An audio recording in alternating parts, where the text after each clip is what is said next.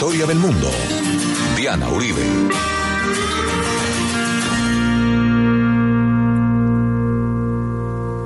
Buenas, les invitamos a los oyentes de Caracol que quieran ponerse en contacto con los programas, llamar al 302-9559, 302-9559, o escribir al email info arroba la casa de la historia punto com, o a la página web www.lacasadelahistoria.com www.lacasadelahistoria.com Hoy vamos a ver la segunda parte de de la historia de Borges y el especial de Borges dentro de la historia de la Argentina.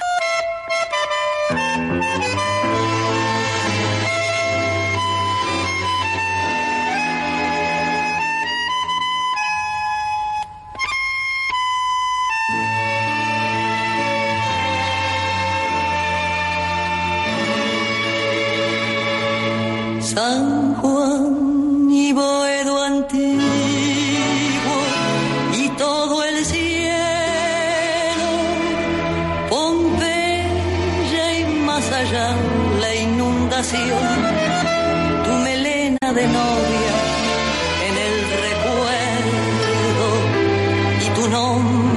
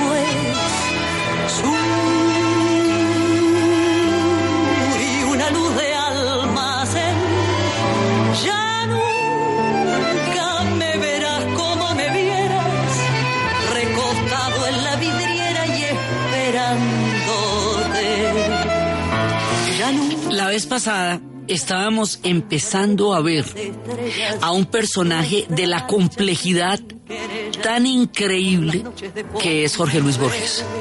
Estábamos empezando a contar su historia del padre que tuvo que le permitió dedicarse mucho tiempo de su vida a la literatura cuando vio ese talento temprano de su madre que lo acompañó, de cómo nace en Buenos Aires pero tiene la oportunidad de ir a Europa en 1914 y allá va a pasar un buen tiempo de cómo aprendió una cantidad de lenguas y cómo tiene una oportunidad de formación muy grande y cuando regresa a Buenos Aires, después de que su padre muere, se tiene que poner en la biblioteca. Y habíamos visto cómo de ida a la biblioteca en tranvía, con solo irse a la biblioteca, aprendió italiano leyéndose en el camino del tranvía la Divina Comedia en italiano. Es un personaje de una, de una capacidad, de una genialidad con, con las lenguas, con el alemán, con las lenguas eh, sajonas, con las lenguas nórdicas, con lenguas de todas las diferentes eh, culturas. Un personaje universal que habita muchas patrias, muchos planos, muchas formas del universo a la vez a través de su literatura.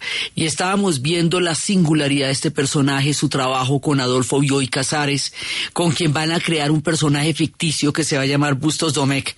Y cada uno se pone a escribir obras que critican la obra de Bustos Domecq y la celebran y en realidad son ellos, su sentido del humor, su encuentro con Macedonio Fernández, uno de los grandes de la novela en Argentina, pero Borges nunca será novelista porque él dice que la novela es demasiado larga y la gente no recuerda sino la trama y no los detalles. En cambio, el cuento es una cosa totalmente cerrada con un lenguaje preciso en donde se recuerdan los detalles. Entonces, habíamos hablado un poco de las historias de Borges y habíamos hablado del momento en que se queda ciego cuando lo nombran director general de la Biblioteca de Buenos Aires. Él se va a quedar ciego y eh, habíamos oído el poema de los dones de su propia voz, de cómo le habían dado al mismo tiempo los libros y la noche, y cómo la ceguera lejos de limitarlo, afianza su profundo conocimiento de la literatura, le arregla el problema de la timidez porque no tiene que ver al público y lo hace concentrarse y ser mucho más genial en el oficio. La vez pasada estábamos viendo la poesía con la idea de hoy introducirnos en un universo todavía más complicado de contar que es la prosa. Pero hay un poema de la que se me quedó en el tintero muchos, ¿no? Pero hay uno que es el prólogo a la traducción de Richard Wilhelm de Lichín, el libro de las mutaciones, el libro que cuenta en los 64 hexagramas y a partir de las líneas de cambio y a partir del azar, lo que es una manera de entender la relación con el Tao y con el cosmos, que es la gran sabiduría china que a través del libro de las mutaciones entiende los ritmos de la vida y del porvenir de los seres humanos. Y cada uno de esos hexagramas tiene trigramas y tiene trazos femeninos y trazos masculinos que celebran el yin, que significan el yin y el yang. Eso es una cosa, digamos, de lo más complejo del mundo chino, pero está determinado por el azar. Se echan tres monedas o tres palitos y de acuerdo con eso se lleva una figura que es un dictamen, que es una lectura poética y que es un curso de acción. Alichín eh, lo prologan en su versión en español, en su traducción, con este poema de Borges que nos da una idea de cómo trabaja él esta cantidad de diferentes fuerzas del universo y particularmente el azar para una versión de Lichín. El porvenir es tan irrevocable como el rígido ayer. No hay una cosa que no sea una letra silenciosa de la eterna escritura indescifrable cuyo libro es el tiempo. Quien se aleja de su casa ya ha vuelto. Nuestra vida es la senda futura y recorrida. El rigor ha tejido la madeja, no te arredres. La herrásgula es oscura. La firme trama es de incesante hierro pero en algún recodo de tu encierro puede haber una luz, una hendidura. El camino es fatal como la flecha, pero en las grietas está Dios que acecha. Y así nos insinúa el azar, que es el que está detrás de todo el lichín.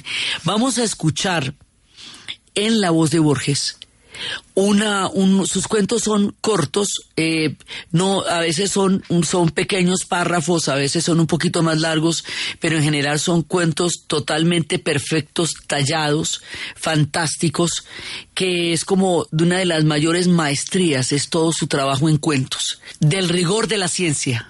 Del rigor en la ciencia. En aquel imperio, el arte de la cartografía logró tal perfección el mapa de una sola provincia ocupaba toda una ciudad y el mapa del imperio toda una provincia. Con el tiempo, esos mapas desmesurados no satisfacieron y los colegios de cartógrafos levantaron un mapa del imperio que tenía el tamaño del imperio y coincidía puntualmente menos adictas al estudio de la cartografía, las generaciones siguientes entendieron que ese dilatado mapa era inútil y no sin impiedad lo entregaron a las inclemencias del sol y de los inviernos. En los desiertos del oeste perduran despedazadas ruinas del mapa, habitadas por animales y por mendigos. En todo el país no hay otra reliquia de las disciplinas geográficas. Así, en esta paradoja entre la pretensión de abarcarlo todo y que las cosas pierdan su sentido al pretenderlo, Borges nos cuenta esa historia. Borges nos cuenta muchísimas historias. Nos cuenta una historia en la antología de la literatura fantástica de Odín. Se refiere que a la corte de Olaf Tryggvason se había convertido a la nueva fe. Llegó una noche un hombre viejo, envuelto en una capa oscura y con el ala del sombrero sobre los ojos. El rey le preguntó si sabía hacer algo. El forastero contestó que sabía tocar el arpa y contar cuentos. Tocó en el arpa los aires antiguos, habló de Gudrun, de Gunnar y finalmente refirió el nacimiento de Odín. Dijo que tres parcas vinieron, que las dos primeras le prometieron grandes felicidades y que la tercera dijo, colérica, el niño no vivirá más que la vela que está ardiendo a su lado. Entonces los padres apagaron la vela para que Odín no muriera. Olaf Tryggvason descreyó de la historia. El forastero repitió que era cierto. Sacó la vela y la encendió. Mientras la miraba arder, el hombre dijo que era tarde y que tenía que irse. Cuando la vela se hubo consumado, lo buscaron a unos pasos de la casa del rey. Odín había muerto.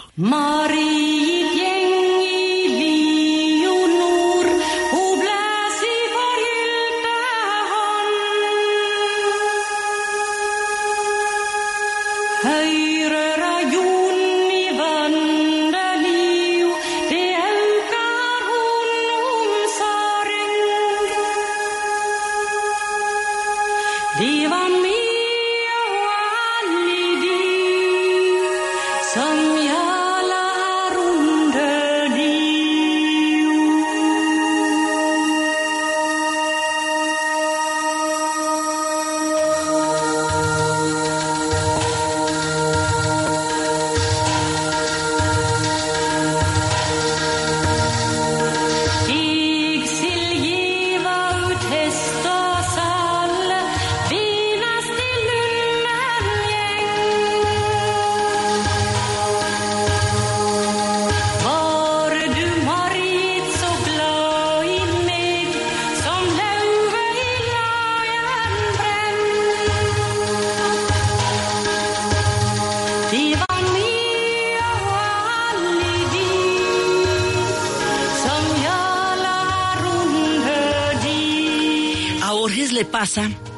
Poco como le pasaba a Tolkien.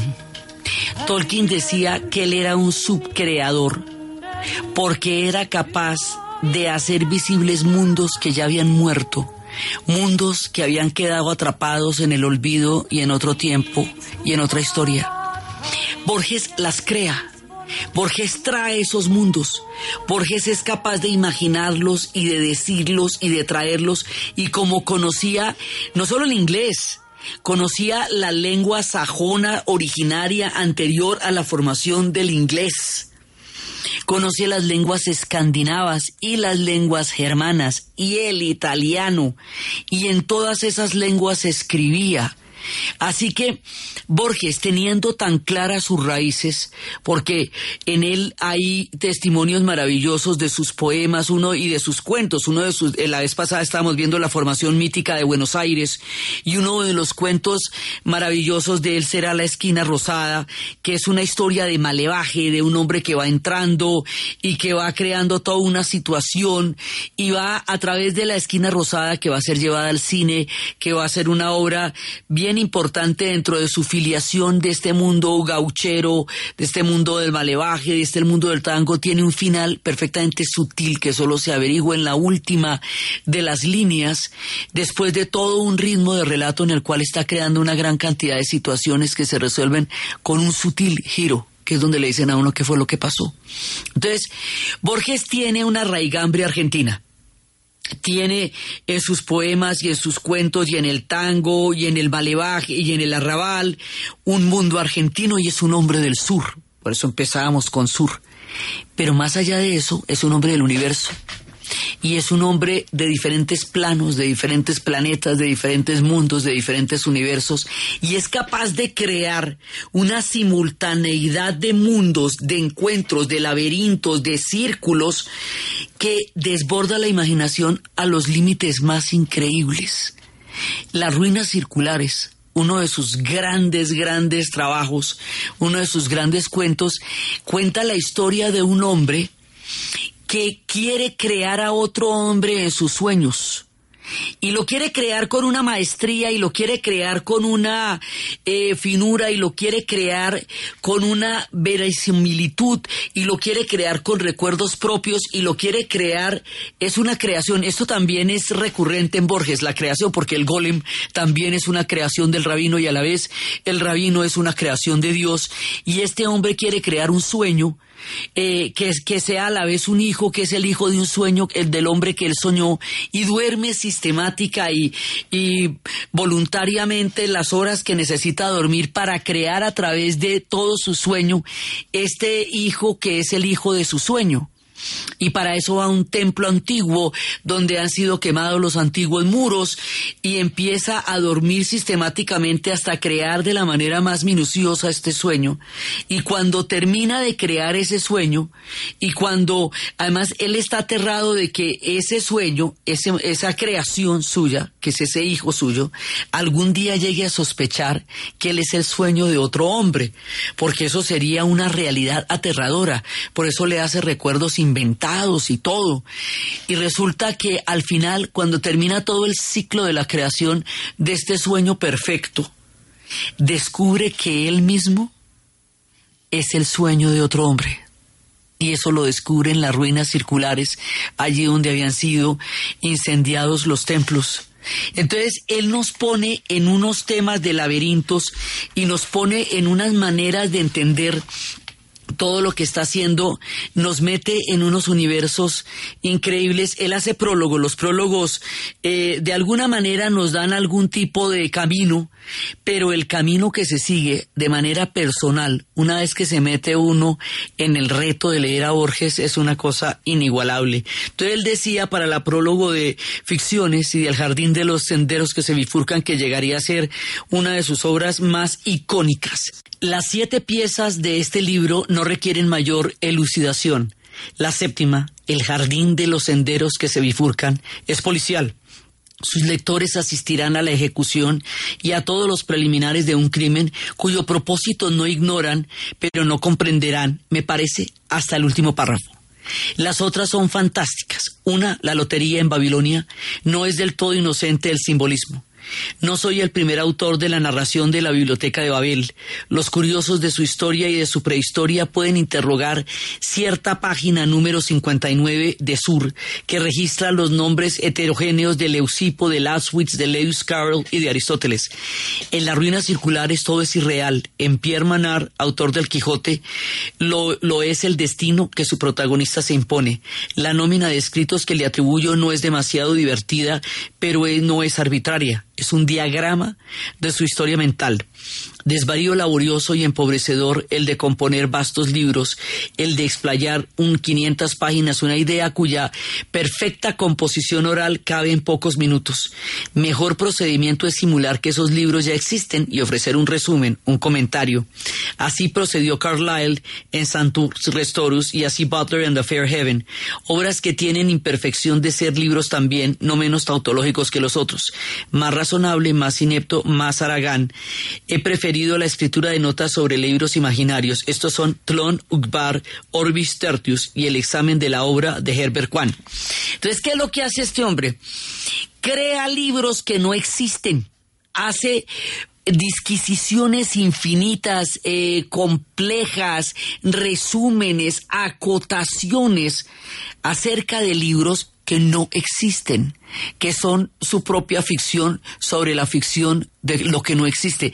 En Borges es muy común que las cosas se muerdan la cola, que existan ficciones sobre las ficciones, que, que existan diferentes imaginaciones y siempre está creando estos números fantásticos y estos cuentos. Hay serie de, de temas que van a estar siempre recurrentes, los espejos, los laberintos, el tiempo y el espacio, las bibliotecas, las enciclopedias, el atlas, el ajedrez, el tigre, todo eso, las enumeraciones que también son otra de sus grandes maestrías. Este hombre reforma de tal manera la literatura, enumeraciones encontraremos después en García Márquez. Mundos e infinitos paralelos también los compartía con personas como, con gente como Lovecraft o como el mismo Tolkien que generaba y creaba cuentos y creaba historias de sagas y de pueblos que venían de otras partes.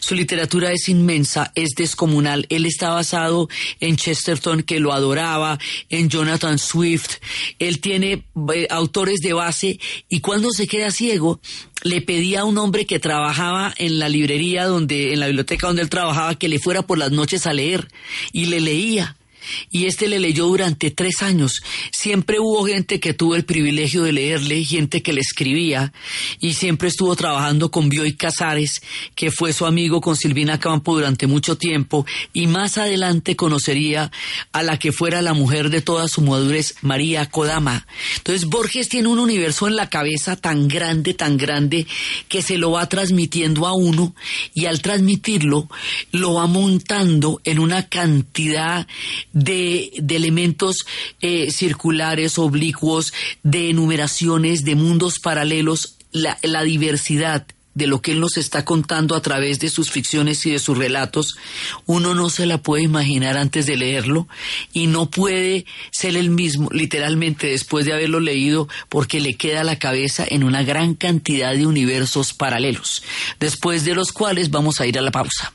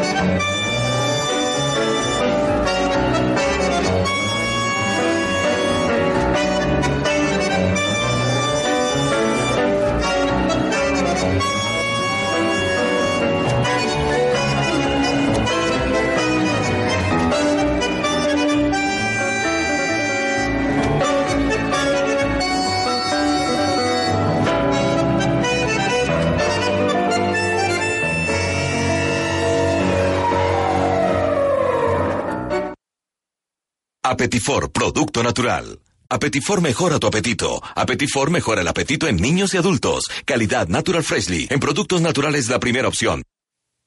11 de la mañana, 30 minutos. Punto naturista. Gracias. ¿Tiene Digestar Jalea con acción laxante, suave, blanda y placentera de Laboratorios Natural Freshly? Sí, señora. Tenemos la línea Natural Freshly. Digestar Cápsulas Forte y Digestar Fibra. Para otras afecciones, Apetifor, Venas Full, Gasof y Finacid. ¿Y Freshly Pausia Cápsulas y Fibofor Fibra con probióticos? Naturalmente. Natural Freshly. Tratamientos científicos con productos naturales. En productos naturales, la primera opción. Con el sello del Instituto Farmacológico Botánico. La noticia hasta ahora es el Campeonato Sudamericano Sub-20 de Fútbol Juventud de América que arrancará mañana con su hexagonal final. Para el lateral derecho de la selección Leiser Chaverra, el equipo arrancó dormido, pero va en curva ascendente. La verdad arrancamos un poco como, como frío, dormido, pero gracias a Dios ya fuimos despertando, fuimos despertando y estamos contentos y nada, eh, felices porque vamos para el hexagonal y de ahí pues para el Mundial con la ayuda de Dios. Colombia jugará mañana ante Venezuela después de las 4 de la tarde en el Estadio Atahualpa de Quito. Alto. El delantero colombiano Luis Fernando Muriel fue la gran figura en la victoria de la Sampdoria 3 por 2 sobre la Roma en el calcio italiano. Marcó el último gol, el del triunfo, al minuto 77 de tiro libre, jugó 84 minutos e hizo las otras dos asistencias. Udinese le ganó 2 por 1 al Milán, Duan Zapata en el triunfador todo el partido, Carlos Vaca 71 minutos en el Rosonero. Fiorentina y Génova empataron 3 por 3, Carlos Sánchez todo el compromiso en la Fiore, donde ingresó a los últimos tres minutos Cristian Tello y Juan Guillermo Cuadrado, 83 minutos con la Juventus, ganó 2-0 visitante al Sassuolo. Roger Federer, luego del triunfo en el abierto de tenis de Australia, ascenderá al décimo lugar en el ranking ATP. Rafael Nadal, el finalista, será sexto. El dato. A siete goles llegó Luis Fernando Muriel con la Sampdoria en la presente temporada. Desde que arribó al fútbol italiano, el atacante le ha convertido en seis oportunidades a la Roma. A punto de casarse con la mujer que escogió su familia, Hedy conoce a Rim, una mujer que despierta en él la curiosidad por la vida, el amor y los sueños. Ganadora del Oso de Plata Mejor Actor y Mejor Ópera Prima, Hedy, Un Viento de Libertad, 26 de enero. ¿Y usted? ¿Cómo durmió anoche? Comodísimo. Colchones comodísimos para dormir profundamente. A punto de casarse con la mujer que escogió su familia, Hedy conoce a Rim, una mujer que despierta en él la curiosidad por la vida, el amor y los sueños. Ganadora del Oso de Plata Mejor Actor y Mejor Ópera Prima, Hedy, Un Viento de Libertad, 26 de enero. Lo bueno que haces siempre regresa. Efecti, 20 años girando a tu lado, presenta la hora en Caracol Radio. 11 de la mañana, 33 minutos.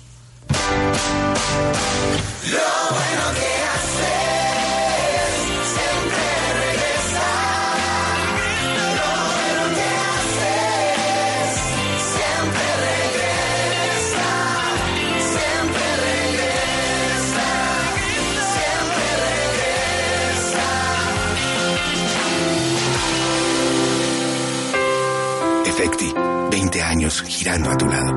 Vigilado Mintic. Caracol Radio, más compañía.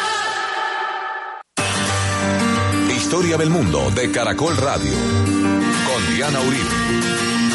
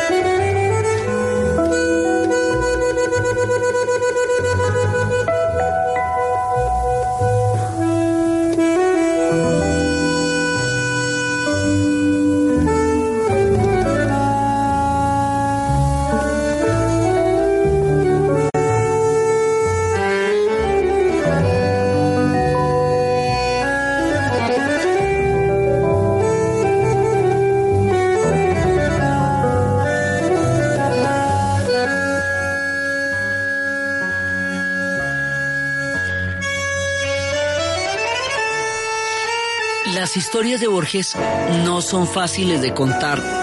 Uno las lee, pero es difícil contárselas muchas de ellas a otra persona porque no se trataba de un hombre que una vez llegó a un sitio, sino que las cosas son de una complejidad infinita.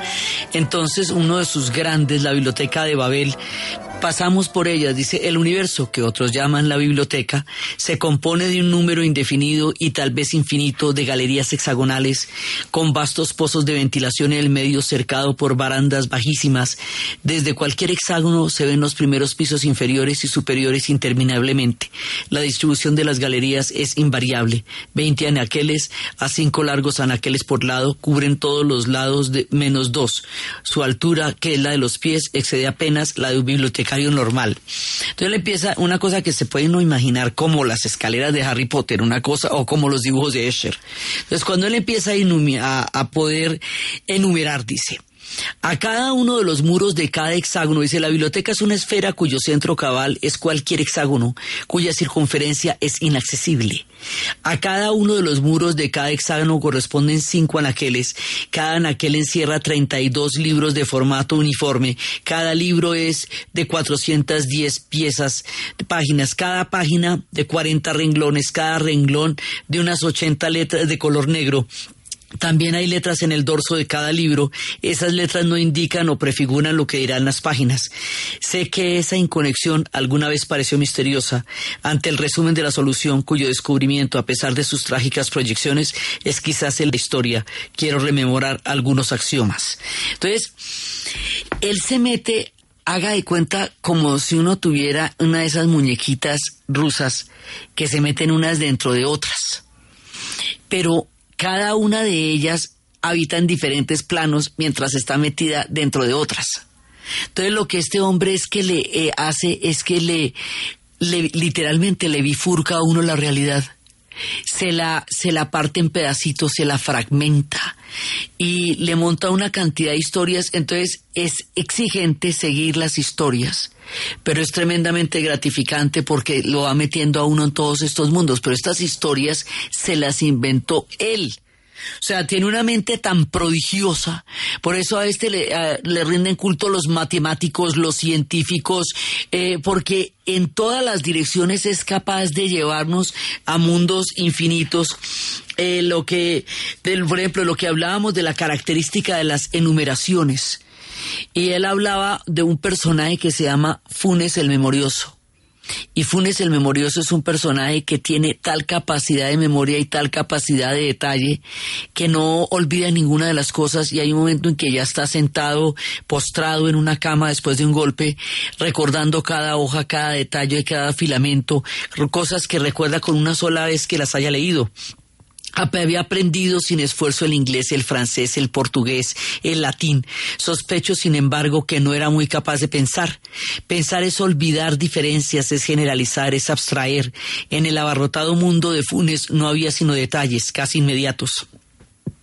La recelosa claridad de la madrugada entró en el patio de la tierra. Entonces vi la cara de la voz que toda la noche había hablado. Y Ireneo tenía 19 años. Había nacido en 1968. Me pareció monumental como un bronce, más antiguo que Egipto, anterior a las profecías y a las pirámides. Pensé que cada una de mis palabras, que cada uno de mis gestos perduraría en su implacable memoria. Me entorpeció el temor de multiplicar ademanes inútiles. Ireneo Funes murió en 1889 de una congestión pulmonar. Entonces este hombre lo mete a uno en la memoria de un hombre que es capaz de recordarlo absolutamente todo y eso se vuelve el destino de su vida, la recordación sistemática, minuciosa de todo cuanto ve hasta el punto de que ocupa toda su vida el solo hecho de recordar. Ese hombre recuerda en la vigilia, mientras que el de las ruinas circulares todo lo crea a partir de los sueños, porque es en el sueño donde pueda soñar a este hijo que es el, fruto de su propio sueño, del cual también es un sueño él. Entonces, esto, digamos, es una, una de las partes más características de él, la de los laberintos, por ejemplo, tiene los dos reyes y los dos laberintos. Cuentan los hombres dignos de fe, pero Alá sabe más que en los primeros días hubo un rey en las islas de Babilonia que congregó a sus arquitectos y magos y les mandó construir un laberinto tan perplejo y sutil que los varones más prudentes no se atrevían a entrar y que los que entraban se perdían. Esa obra era un escándalo porque la confusión y la maravilla son operaciones propias de Dios y no de los hombres.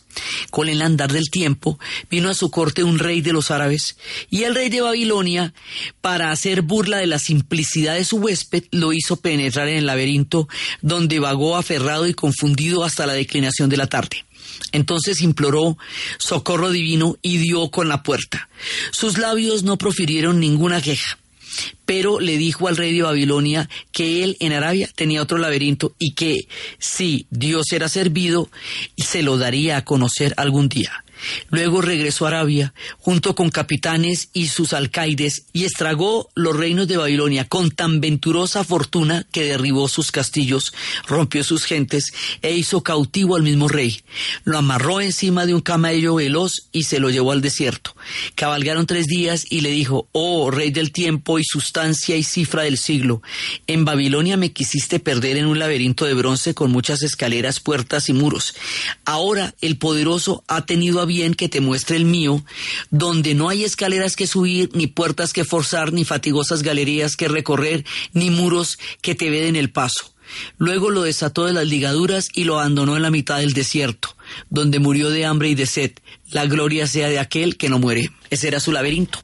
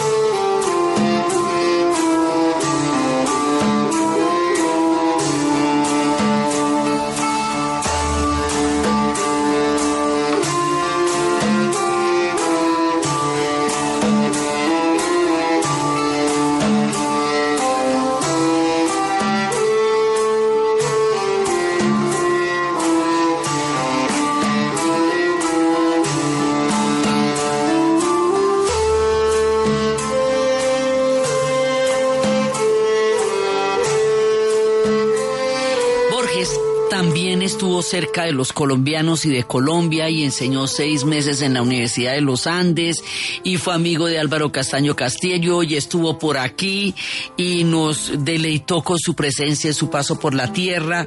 Una de las anécdotas impresionantes que dicen es que cuando el papá de Héctor Abad Faciolince fue asesinado, Héctor Abad Gómez tenía en el bolsillo de su camisa un poema de Borges. Eso es una de las cosas que él cuenta en El olvido que seremos. Y un cuento que escribió de amor, es como de los pocos cuentos de amor que uno puede encontrar, se llama Ulrica.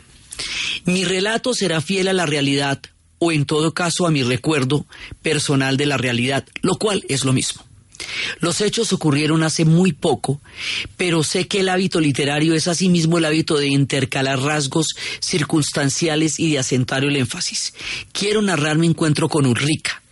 No supe su apellido y tal vez no lo sabré nunca en la ciudad de York.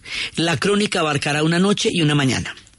Nada me costará referir que la vi por primera vez junto a las cinco hermanas de York, esos vitrales puros de toda imagen que respetaron los iconoclastas de Cromwell. Las referencias de, de Borges son fantásticas. O sea, nomás conseguir las referencias, uno ya se mete en un montón de universos de Cromwell cuando destruyó tantas historias. Pero el hecho es que nos conocimos en la salita de Northern Inn, que está al otro lado de las murallas. Éramos pocos y ella estaba a espaldas. Alguien le ofreció una copa y rehusó. Soy feminista, dijo. No quiero remedar a los hombres, me, me desagradan su tabaco y su alcohol. La frase quería ser ingeniosa y adiviné que no era la primera vez que la pronunciaba. Supe después que no era característica de ella, pero lo que decimos no siempre se parece a nosotros. Refirió que había llegado tarde al museo, pero que la dejaron entrar cuando supieron que era Noruega. Uno de los presentes comentó, no es la primera vez que los noruegos entran en York. Eso es un rasgo de humor porque los noruegos eran los vikingos y asolaron Inglaterra y asolaron York muchísimas veces. Así es, dijo ella, Inglaterra fue nuestra y la perdimos. Si es que alguien puede tener algo o algo puede perderse. Fue entonces cuando la miré. Una línea de William Blake habla de muchachas de suave plata o de furioso oro, pero en Ulrica estaba el oro y la suavidad. Era ligera y alta, de rasgos afilados y de ojos grises. Menos que su rostro me impresionó el aire de su tranquilo misterio. Sonreía fácilmente y la sonrisa parecía alejarla, vestida de negro, lo cual es raro en las tierras del norte que tratan de alegrar con colores lo apagado del ámbito. Hablaba un inglés nítido y preciso y acentuaba levemente las R's. No soy observador, esas cosas las descubrí poco a poco. Nos presentaron. Le dije que era profesor de la Universidad de los Andes de Bogotá. Aclaré que era colombiano. Me preguntó de un modo pensativo, ¿qué es ser colombiano? No se le respondí, es un acto de fe. Como ser noruega, asintió. Nada más puedo recordar lo que se dijo esa noche. Al día siguiente bajé temprano al comedor.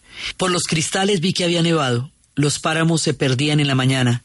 No había nadie más. Un rica me invitó a su casa. Me dijo que, que le gustaba salir a caminar sola. Recordé una broma de Schopenhauer y le contesté, a mí también, podemos salir juntos los dos.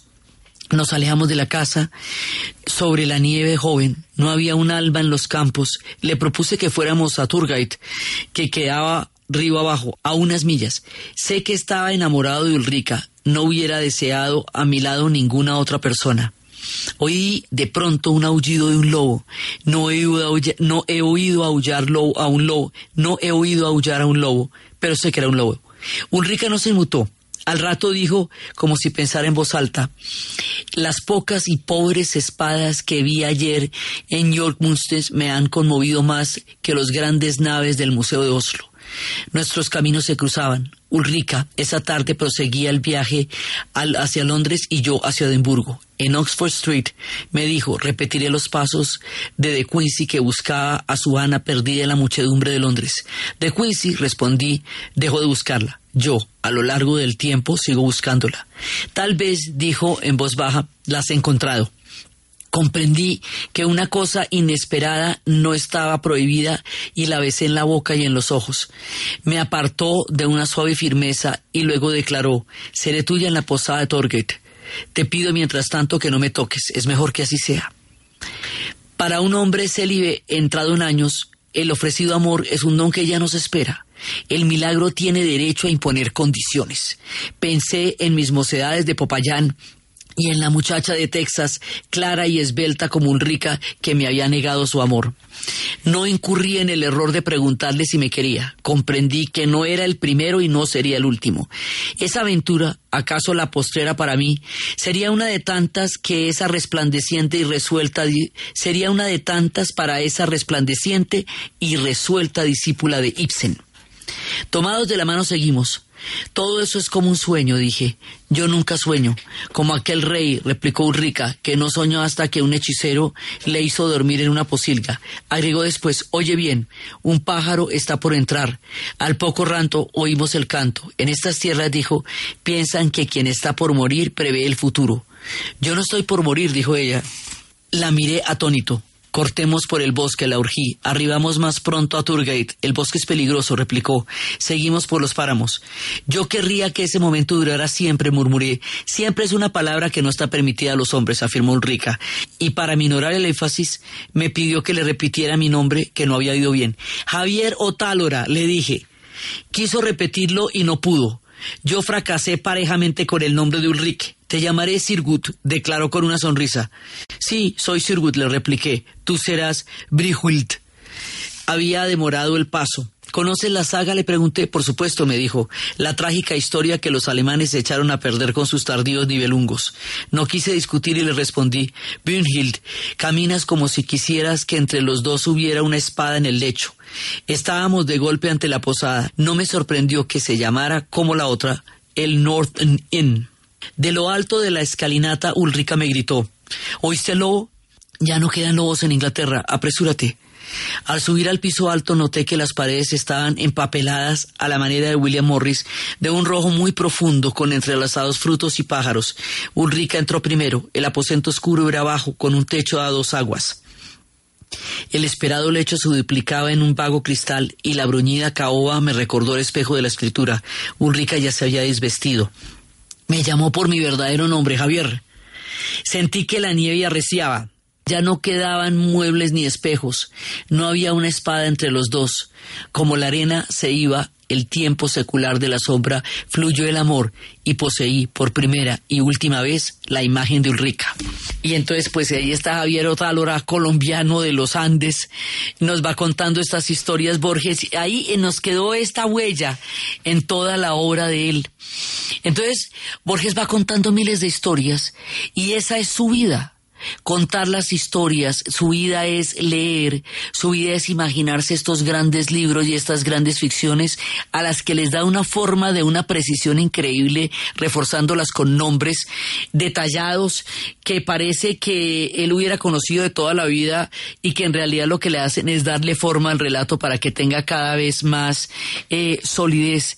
Habla de muchas, muchísimas más cosas. El jardín de los senderos que se bifurcan es una cosa tan asombrosa que no se puede puede ni narrar, o Winsu y la mariposa. O sea, son miles de historias que solamente aquí puedo medio referir, porque las ficciones, como les dije la vez pasada, son todavía más complejas que la poesía, y la poesía es de una complejidad y de una belleza increíble, y él escribió poesías y escribió eh, cuentos de una manera simultánea. Le gustaba ir a cine, el ciego, que para oír los diálogos. Eso le parecía chévere. Cuando conoció a María Kodama, ella viajó con él, ese, fue un tiempo muy bello porque viajó con él por todas partes y lo llevó a montar en globo. Y lo llevó, fueron a la China, fueron al Japón, fueron a, a Noruega, en las tierras escandinavas él escribía estos poemas de Islandia. Y después con el tiempo, cuando Borges ya iba, ya estaba enfermo, estando en Buenos Aires, siendo conocido como la gloria de Buenos Aires, se le dieron toda clase de condecoraciones, menos el Nobel. Nunca recibió el premio Nobel, siempre estuvo candidatizado y este hombre lo merecía pues más que cualquiera que haya escrito. Y cuando ya estaba enfermo hubo la oportunidad de una gira en Europa y en Suiza. Y existía la posibilidad de volver. María Kodama había arreglado eso y él, le, él escogió quedarse en Suiza. Y ella le dijo, ¿por qué? Dice, no quiero que de mi enfermedad se haga un espectáculo en Buenos Aires. No me permito que eso me pase. Y así Borges decide morir en Suiza, donde está enterrado en un parque. María Kodama le sobrevive contando la historia de este hombre increíble con quien pudo compartir universos maravillosos. Y este hombre que nos dejó a Levs, lugares donde desde todos los puntos y desde todos los universos un solo objeto era capaz de proyectar todos los diferentes planos de la realidad y de los diferentes mundos, nos dejó caleidoscopios, nos dejó universos paralelos, nos dejó bibliotecas infinitas, libros imaginarios, recuerdos inventados. Este hombre era argentino, era latinoamericano, era ciudadano del mundo, era habitante del planeta Tierra, era habitante de mundos circulares, era una quimera él mismo, era un sueño de sus propios sueños, era un escritor de sus propias ficciones, era un poeta de su propia madurez, era un hombre que nos llevó por un universo que no hubiera existido si un hombre tan maravilloso y tan extraordinario como él no lo hubiera escrito y no lo hubiera inventado para él y para nosotros. Se sentía muchísimo más seguro y más satisfecho y más orgulloso de lo que había leído que de lo que había escrito. Este hombre extraordinario nos ha visitado en la historia del mundo en dos entregas dentro de la historia de la Argentina. En el próximo programa hablaremos de otro de los grandes, porque qué, culpa que los argentinos tengan esa gente tan dura, Ernesto Sábato. Y con ese terminamos el ciclo de la literatura dentro de la historia de la Argentina y continuamos con otras muchísimas historias de la prodigiosa e increíble cultura del pueblo argentino. Entonces, desde los espacios de las laberintos de las enciclopedias, de las bibliotecas, de las ruinas circulares, de los jardines que se bifurcan, de los hombres del malevaje, de las esquinas rosadas, de los magos, de los mundos perdidos, de las civilizaciones que habrían de venir, de los libros que no existen, de los recuerdos inventados, de los alefs, del punto donde confluyen todos los diferentes espectros del universo y se vuelven así la memoria de alguien, la ficción de alguien o el relato de alguien que así mismo es el relato de otro en la narración de Ana Uribe, en la producción de Jessy Rodríguez y para ustedes feliz fin de semana.